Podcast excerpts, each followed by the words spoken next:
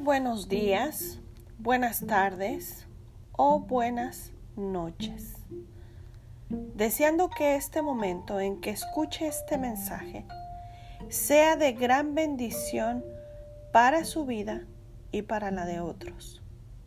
Compártalo a otros también para que sea de bendición.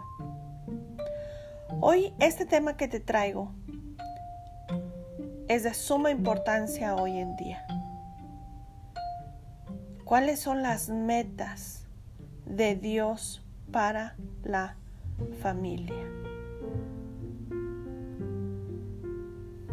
Y empiezo así. El inventor es el que mejor entiende la complejidad de su producto.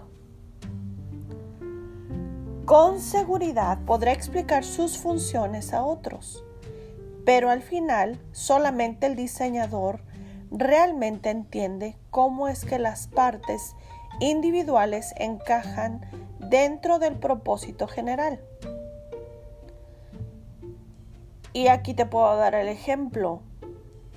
¿Te has puesto a pensar en cómo es que alguien diseñó y ensambló una lámpara? La lámpara que te alumbra en las noches. ¿Te has puesto a pensar quién diseñaría el reloj que te pones para ver el tiempo? ¿Y cómo es que tiene ese funcionamiento tan perfecto?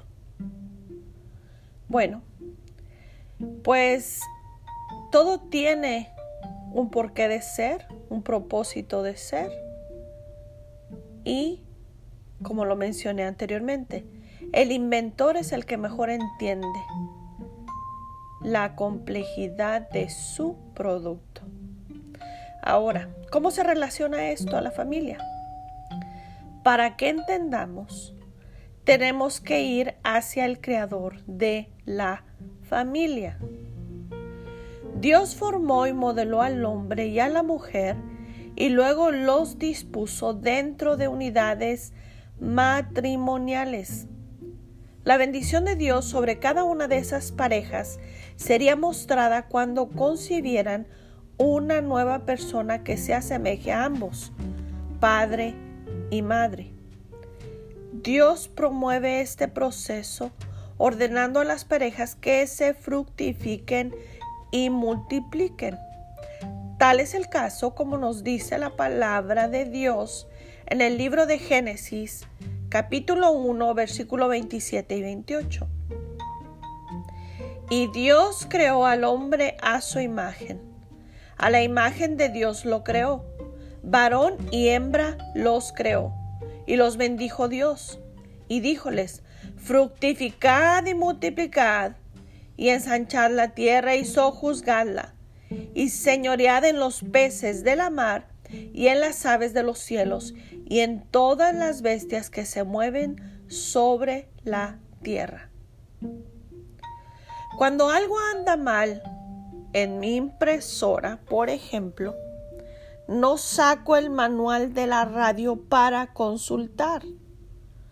No saco el manual de la estufa para consultar, sino que busco el manual de la impresora.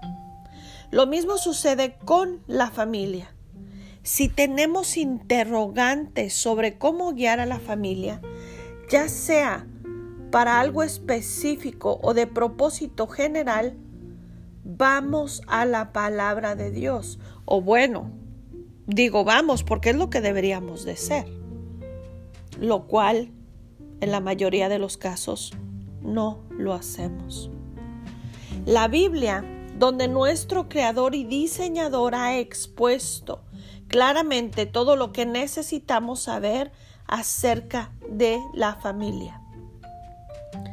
Dice la palabra en el segundo libro de Timoteo, capítulo 3, versículos 16 y 17.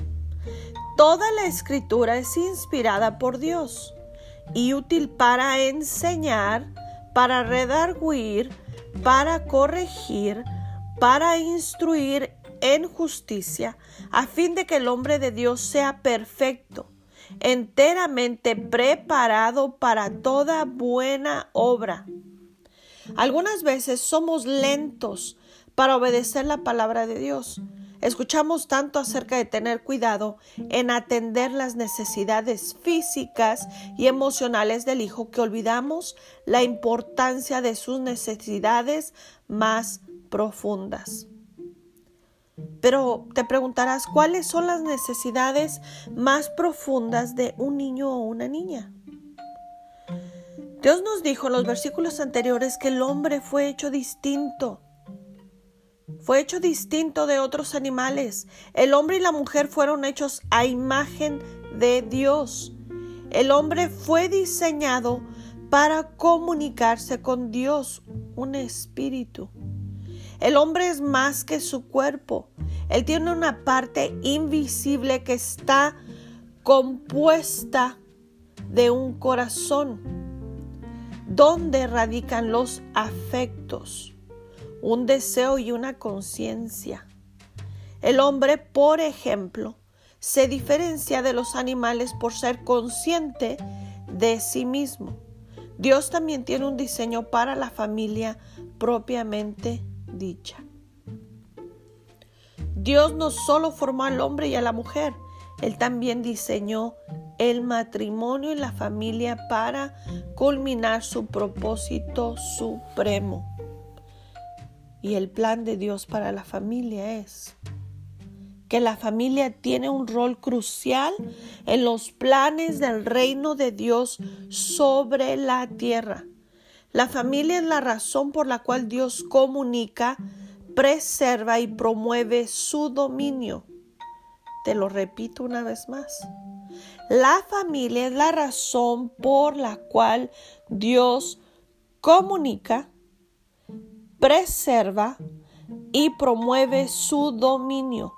El hogar es el lugar en el cual sus verdades son vividas y enseñadas.